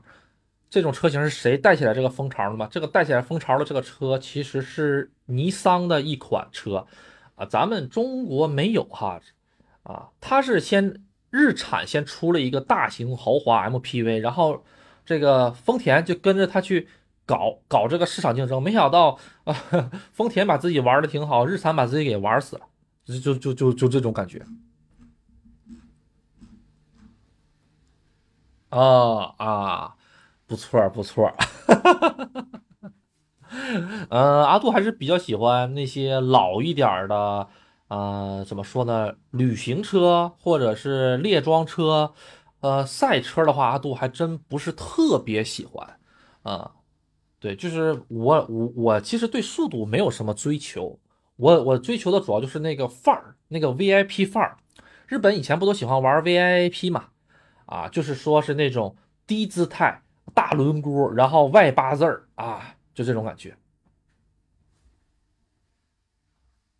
啊。日本的其实哈，这个日本的这个香港的这个皇冠，它是一个改装车型，好像是它专门是作为出租车来来生产的。它是哪个工厂出来的来着？那个工厂我还真不知道。我们玉电厂旁边就有一个丰田工厂，那个丰田工厂出什么你知道吗？出丰田世纪。丰田世纪竟然是我们旁边那个村出来的，我真是，我也是听日本人说的啊，真假我不知道。出丰田世纪，还有出丰田的一款出租车，就是现在的那种，就是像纽约的那种，呃，伦敦的啊，不是，不是像纽，像伦敦的那种出租车的那那种英式出租车。那这两个都是那个我们玉电厂旁边的那个叫做巨野巨野丰田工工厂出的，啊，很厉害，很厉害，那个那个工厂。好像是老版的丰田世纪吧，老点老版的丰田世纪是那边做的。哎呀，其实日本玩车挺好的。其实，呃，要是喜欢玩性能的话，玩玩斯巴鲁也不错。呃，斯巴鲁在呃日本也是挺厉害的。巨野，巨野的话，它不，它不是这个巨，在日语的话，它叫做 “sono”，sono。它不是这个剧啊，这个剧也好像是别的东西。嗯，阿杜以前讲的那个滑雪场，呃，富士山旁边有两个滑雪场，一个在山梨县，一个在静冈县。静冈县的那个滑雪场就在这个巨野这边。嗯，这个但是这个滑雪场蛮小的。阿杜以前登富登这个香根山的时候，能看到，因为在香根山上，我们这边有一个叫做乙女隧道。乙女隧道在乙女隧道这个地方，它有一个小小的一个休息的地方，在这个地方休息的时候，你就能看到整个富士山和我们玉电厂市，尤其在晚上的时候，你就可以看到富士山底下山路的这一片山脊的这一片，它有个儿童乐园，在儿童乐园旁边，哎，就是这个滑雪场，这个滑雪场和儿童乐园有的时候会放烟花，所以就会有种什么感觉呢？富士山是很大的，就是哪怕是在我们在对面这个香根山，就是还没有进隧道，过了隧道就是这个呃，属于是香根地界，在隧道这边是我们进港地界啊。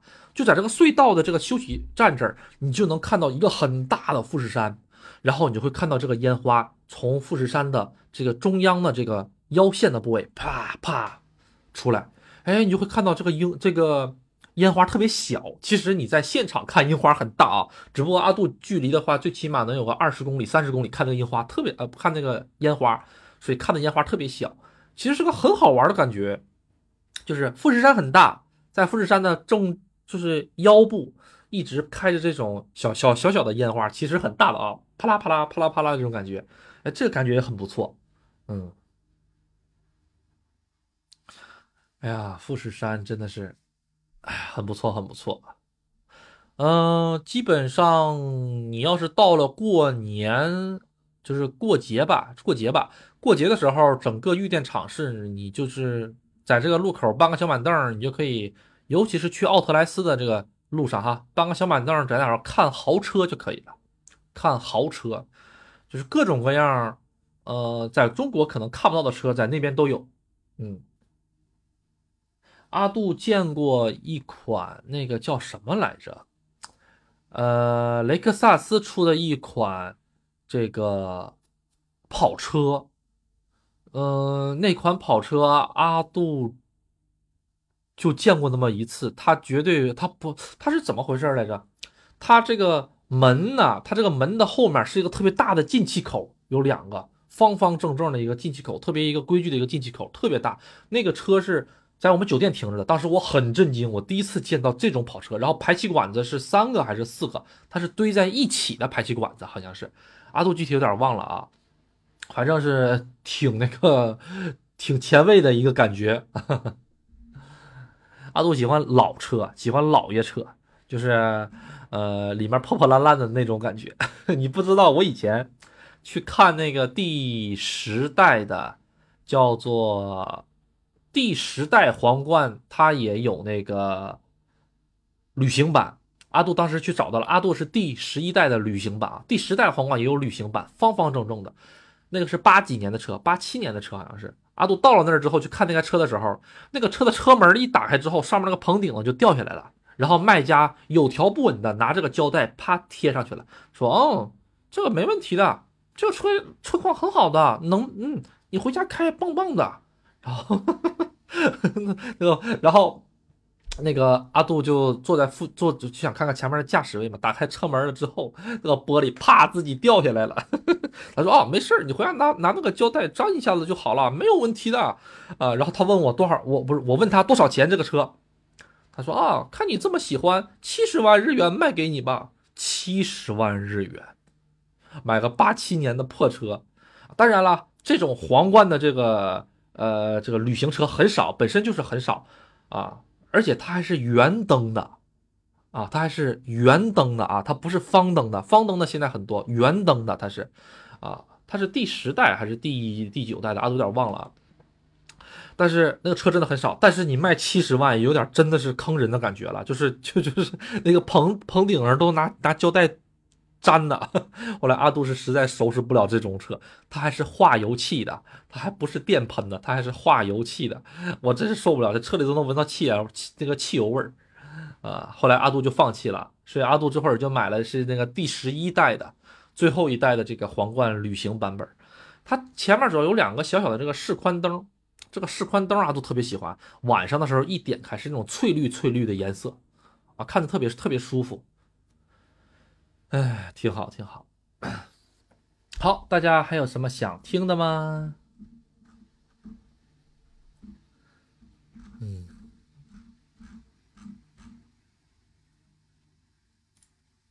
嗯，是哈，这个确实是啊，打广告吧。这个学日语找阿杜。嗯，其实学日语的话，阿杜这边，阿杜是教口语的。除了口语以外的话。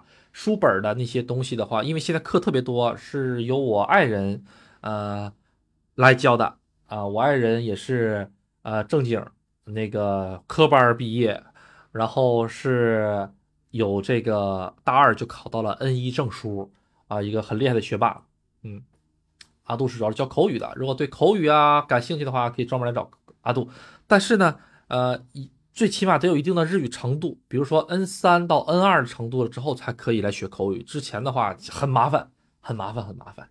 或者是学完这个课本的标准日本语的上册和下册，也可以来学口语。嗯，好，嗯，这个还差不多啊，差不多。嗯，看看还有什么朋友们想问的吗？看一看啊。啊，对，现在开始出荔枝了，是吧？哈，我再讲一下这个荔枝。阿杜在日本。呃，其实阿杜是很喜欢吃荔枝的啊。现在我们这边荔枝，妃子笑卖多少钱来着？妃子笑是七块钱一斤，普通的那种荔枝已经十块钱三斤了。阿杜这边山东啊，但是普通那个荔枝的话呢，呃，这个壳核比较大啊，不是很好吃。阿杜之前在日本的时候。比较喜欢吃荔枝，但是没有新鲜的荔枝卖。但是有一个地方可以一年四季二十四小时啊，不能说二十四小时吧，十二个小时买到荔枝，那就是业务超市。业务超市是什么？大家都知道哈，顾名思义就是很多做业务的，比如说开食品店的呀之类的，去那里买啊，这里各种各样的东西都有啊。包装可能是很垃圾。拿个塑料袋儿，就是那种很垃圾的包装啊，上面都是那种很简单、很简单的文字，并没有特别豪华的那些文字，但是就胜在一个量大便宜，什么玩意儿都有啊，啊，老干妈呀也有卖的啊。这个业务超市里面它有卖冷冻的荔枝，冻的邦邦的啊，出来往车上一砸，都砸一个坑的那种邦邦的硬的荔枝，多少钱呢？两百多日元一袋儿。啊，是两百多日元吧，还是三百多日元？都忘了啊，两百多日元好像是，很便宜啊，啊，十块钱一包，啊，然后回家了之后呢，拿这个水解冻十分钟之后就可以吃了。但是这个味道吧，哈，实在不能恭维，因为跟新鲜的荔枝是没法比的啊。然后，终于有一天，阿杜在我们这边的小超市上看到了新鲜的荔枝，五个荔枝，不是那种大的，像咱们这边的荔枝王啊，五个那种小的荔枝。放在一个透明的小盒子里面，五个荔枝多少钱？一千日元，税入的话一千零八十日元，呃，五十块钱五个荔枝，十块钱一个荔枝，就是大到就就是咱们现在看到的那种，呃，十块钱三斤的那个荔枝，它那俩花呢需要卖到这个，呃，十块钱一个。一个荔枝，我这我这家伙这赶上这个给乾隆皇帝这个上贡的时候那五个荔枝了哈，哇，那这太厉害了！日本人吃的荔枝恨不得都得先用这个上好的乌那个龙井漱漱口啊，然后擦擦手，然后呢再把这个荔枝剥开啊，还得嗦了嗦了，然后呢再再拿出来观赏一下，再嗦了嗦了，这个核可能都得拿回去泡水喝。我我估计他们这么这么吃啊。当然有夸张的成分在里面啊，但是这个荔枝真的是太贵了，阿杜真的是没见过。哎，我有我的我有学生时代，阿杜就认识一个日本的朋友啊，在日本那些人里，阿杜一直没讲他啊，他是阿杜的口语的陪练吧，也可以说是一个朋友。当时是在日本料理店认识的，中国的日本料理店认识的。他当时是作为出差，也不是出差吧，外派。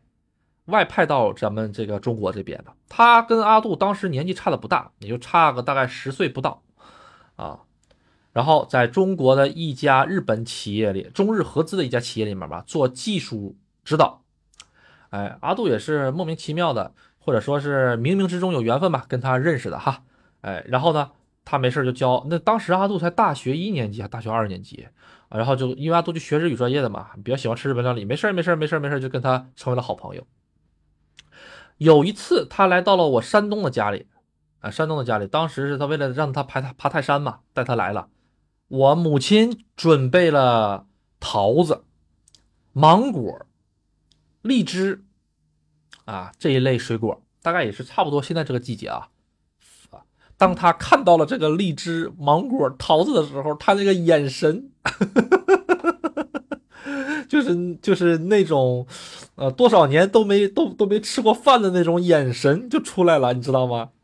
哇，就是哦，这个荔枝还是这种味道，他从来都没有吃过新鲜的荔枝，他从来都没有吃过新鲜的荔枝，啊，这就是日本人啊。阿杜其实当时觉得啊，你是不是在吹呢？没有这个样子吧？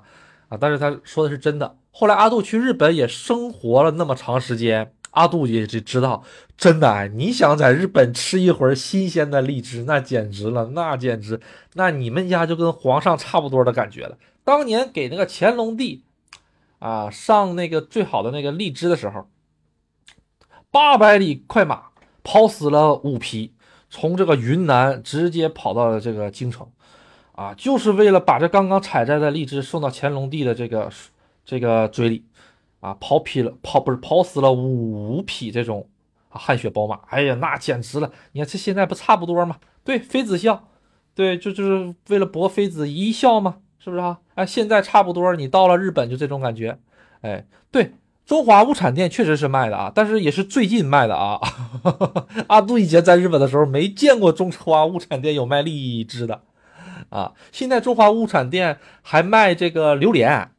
卖荔枝，各种各样的东西都有的卖，啊，都对对对，你说的是普及了，是的哈。之前阿杜是真没见过，哇，那简直在超市看见过一次荔枝，多少钱一斤？好像是两千五百日元一公斤吧。日本是行日日日本是公斤称，公斤称啊，两千五百日元一公斤，两千五百日元一公斤的话，一百块钱两斤那种感觉吧，啊，差不多。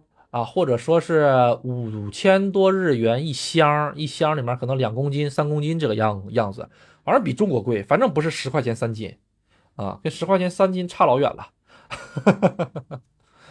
嗯，哎呀，这个确实是哈，啊，嗯，反正我那个朋友来了之后是哇，那个真的是吃的，嗯，看什么都特别感兴趣。阿杜的，呃，在国内的公司的。里面阿杜阿杜阿杜之前在国内日本企业工作的时候，啊，呃，公司里面很多日本人。当时来了一个跟阿杜年龄相仿、比阿杜大两岁的一个日本的一个指导者，他是蛮年轻的，他是单身赴任，他孩子刚刚两岁，他就被公司派到我们这个中国公司来了。他来了，来了之后呢？他就跟阿杜怎么说？因为年纪也相仿嘛，因为阿因为这工厂里面会日语的没几个人，啊啊，虽然也有其他部门的会啊，但是他也属于一个技术部的。阿杜当时也在技术部，然后就跟他一起怎么说呢？聊天呐，玩一玩，玩一玩。然后呢，有的时候私下下班周六周日带他去吃真正儿八经的麻婆豆腐，宣扬一下咱们中国的这个麻婆豆腐，吃的给他辣的呀，那简直了，那个满脸通红啊。啊，阿杜吃的没什么感觉的东西，他就吃的特别辣。然后呢，带他去了各种各样的这种地方玩一玩。嗯，所以阿杜怎么说呢？接触日本人其实从大学就一直开始接触，嗯，各种各样的。啊，给大家分享一个挺好玩的。阿杜刚毕业的时候，在中国的日本企业里工作，当时是做现场翻译。什么叫现场翻译？现场翻译就是，呃，俗称的就是二鬼子。啊，阿杜这么说可能不好听啊。但是便于大家理解嘛，二鬼的节目效果啊，不要介意。就是我我跟在日本人的后面，日本人是他们是总公司派来的那个技术的，我们整条生产线都是从日本空运过，啊，也不是空运吧，从日本运过来的啊，所有的部件、所有的零件全部是从日本运过来的，老大了一个生产线了，是生产那个尿不湿的啊一些东西的啊，尿不湿的原料的啊，就是无纺布。当时机器是日本的，说明书是日本的，操作系统也是日本的，所以日本人来这个操作。然后当时是刚刚建厂，刚刚刚刚建好建好工厂，阿杜就运气好进去了。进去了之后呢，好呃，每一班它是二十四小时运转嘛，一共四个日本人，还是五个日本人，阿杜忘了。然后呢，配了四个还是五个翻译，每一班一个翻译，每一班一个翻译，二十四小时，每个人是八个小时的班哈。有时候有的时候会上中班、上早班，有的时候会上晚班，然后就跟着日本人屁股。日本人说这个地方不行了，然后翻，然后阿杜就翻译一下子，然后叫这个中国的咱们这边的这个操作员操作一下子啊，就干这个活了。或者是中国操作员发现什么问题了啊，跟阿杜说，阿杜就去这个呃翻译给这个日本人听，就这么一个工作啊。然后好玩的事情来了，这些这个中国的员工里面有很多员工是从小就喜欢看抗日片的，他们并不是喜欢进到这个公司里，而是真真心心的工资高，因为当时我们工资挺高的啊啊，你想想机器都是从日本。那个运运过来的嘛，整个生产线当时是建了两条生产线，全部都是从日本运来的，啊，然后那个日本人好像跟中国人有一次产生了摩擦，当时阿杜在干别的事儿啊，后来突然间就被其他的一个呃中国人叫过去，说你赶紧过去吧，赶紧过去吧，这个那边干起来了，一看怎么回事？那个日本人跟这个中国人，这个就是鼻子瞪鼻子，脸瞪脸。眼睛瞪眼睛的，就马上就要打起来这种感觉，这可不能打起来。这要打起来的话，怎么地都跟我脱不了关系。这我的班儿啊，是不是？阿杜作为一个中间的这种，呃，也就是说翻译者或者说是这种润滑剂没当好，这不是我的责任吗？啊，然后阿杜就赶紧上去制止，制止了之后我说，我用日文也说，用中文也说，大家哎冷静一下，怎么回事？怎么回事？但毕竟日本人那边是我的上司嘛，啊，然后那个日本人就跟我说说。他怎么不按规定工作呀？啊，他为什么不按不按不按这个咱们这个操作手册来做？因为之前都有培训嘛，怎么搞怎么搞。然后我就跟他说，我就翻译成中国话，我就说，哎，你这为什么不那个不不不按照这个规定来做呀？然后这个中国人就说了，这这个小鬼子告的这个玩意儿脑子都有病，明明这么弄就能就能就能弄完的事情，你他非得要多花这么几个步骤。然后我就跟他说，人家让怎么弄就怎么弄嘛，咱们咱们是上班的，你说是不是？也不是请你来当技术工人的，也是不是？咱也不需要改善这个工艺，人家让你怎么弄就怎么弄嘛。然后日本人，我就把这个话告诉日本人了啊，他说啊，他是觉得这个太麻烦了啊，他想这个这么改善一下子可能会提高工作效率。日本人就生生气了啊，我们在日本的时候就是这么搞的啊，凭什么你过来插这个手啊啊？怎么怎么做了？然后这边这个中国人一看这个。这个大佐脸一下子就红了，之后哇，一下子劲儿来了。他可能觉得啊，这个他是不是就说我说坏话了？然后 戏剧性的一幕来了，旁边的这个中国人啊，就咱们这个工人就就跟我说说，翻译你告诉他，我问候他全家。当时这个字儿国骂啊，阿杜就不骂了啊，我问候你全家。怎么怎么着啊？从你爷爷到你奶奶到你家到你爸爸到你妈妈，全都给说出来了，一大串儿。说完了之后说说你给他翻译，你给他翻译，翻译给他听。正在这个时候，阿杜不知道该怎么办的时候，日本人揪过来，把把我就打一下我肩膀过来。他也很激动，他说他到底说了什么？他是不是骂我呢？他用日语跟阿杜说，阿杜说没没没有没有，他他他没骂你，他他他。当时阿杜就愣了，你知道吗？这种事情我该怎么说？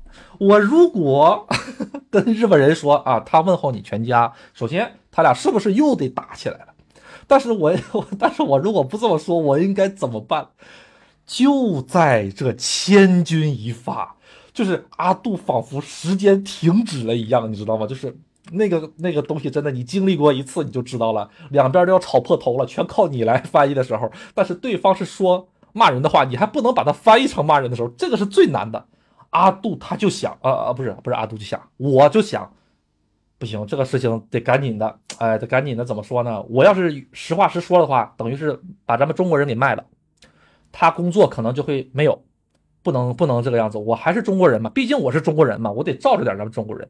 但是日本人这方面的话呢，我也不能跟他说实话，但是我也不能特别的那个怎么说呢？因为人家都要吵架了嘛，脸都能看得出来了嘛。后来阿杜怎么说的呢？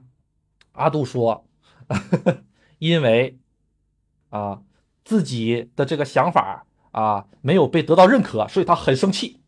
阿杜是这么传达给日本人的啊，那那这个东西就不构成人身威胁了。对方只是中国人，只是把他自己的想法表达出来了而已，也没骂他呀，对不对？阿杜就这么说，然后那个日本人就转头就问我说：“你说实话，他是不是骂我的？”我说：“没有，没有，没有，没有，他只是觉得你没有采纳他的意见，他很生气。”阿杜就这么给日本人解释的。后来日本人就满脸的不相信。后来，哎呀，还好，我跟你讲，还好这个时候我们这个生产科的科长来了。生产科科长是一个，呃。一个怎么说呢？四十多岁的一个咱们中国的一个呃呃，对于阿杜那个时候的年纪，应该叫阿姨吧？啊，四十多岁的一个小阿姨来了。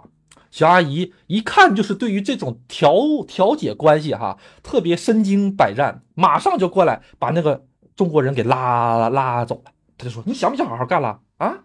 我这个月还想给你转正呢。”啪就把这个人给拉走了。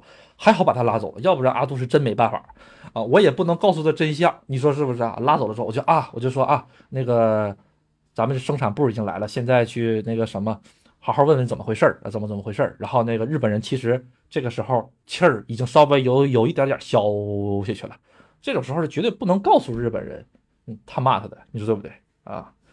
哎，总之吧。什么样的事儿都碰到过，挺好玩的。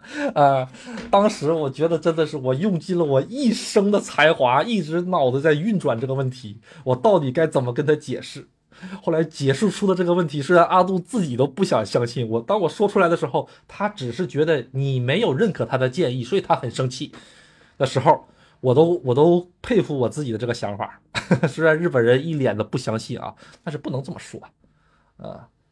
哎，反正也发生了很多很多好玩的事儿，啊，什么后来还有一些工人嘛，就是撂挑都不干了，啪摔东西跟日本人，然后日本人也也也那个瞪鼻子瞪脸，哎，这种事情真的是很多很多，所以翻译不好做，尤其是在日本工厂里的翻译，哎，经常有很多人就是背后叫叫我这个这个什么呢？这个大佐大佐的翻译官啊，经常说啊，翻译官你过来来，翻译官过来来，这种事情实际上是有一些。戏谑的，或者说是一些不尊重的成分在里面，你说对不对？但人家怎么说呢？只能说是，哎呀，毕竟嘛，这个人的素质是参差不齐的哈，所以也没有跟他们太太介意，啊。后来的话嘛，因为在日本企业是这个样子，有的日本企业呢，就是对于这些喜欢闹事儿的这种员工，直接就是想办法让他离开，明白吧？然后呢，就是对于那些。怎么说呢？啊，日本企业有个很好玩的，就是说阿杜之前那个企业里面，只要会说 “Ohayo gozaimasu” 这一句早上好的日语，工资直接加一百。没听说过吧？只要说 “Ohayo gozaimasu”，工资直接加一百。阿杜当时听到了那一句话之后，我都震惊了。我我就我就我就跟我们人事说，我会的更多，你想听哪句啊？我那我工资得加多少钱？你自己算一算。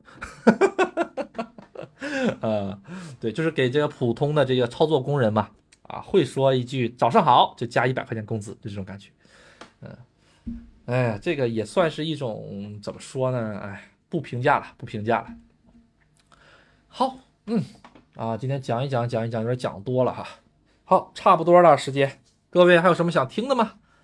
没有什么想听的，咱们今天就简单的到这里。嗯。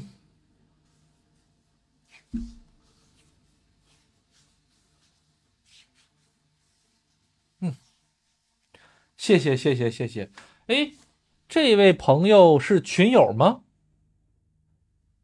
幺，嗯，哎呀，六个核桃现在已经跟不上六了，嗯，六个核桃已经跟不上六了。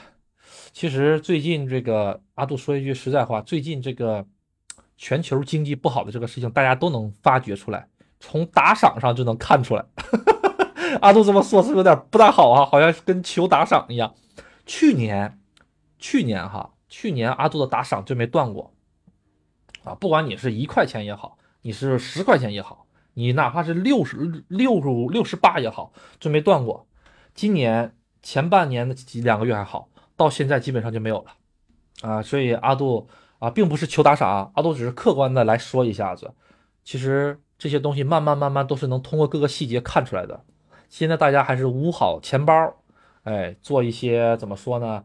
呃，降低消费，哎，这个样样子吧，度过这个冰河期，度过这个冰河期就好了。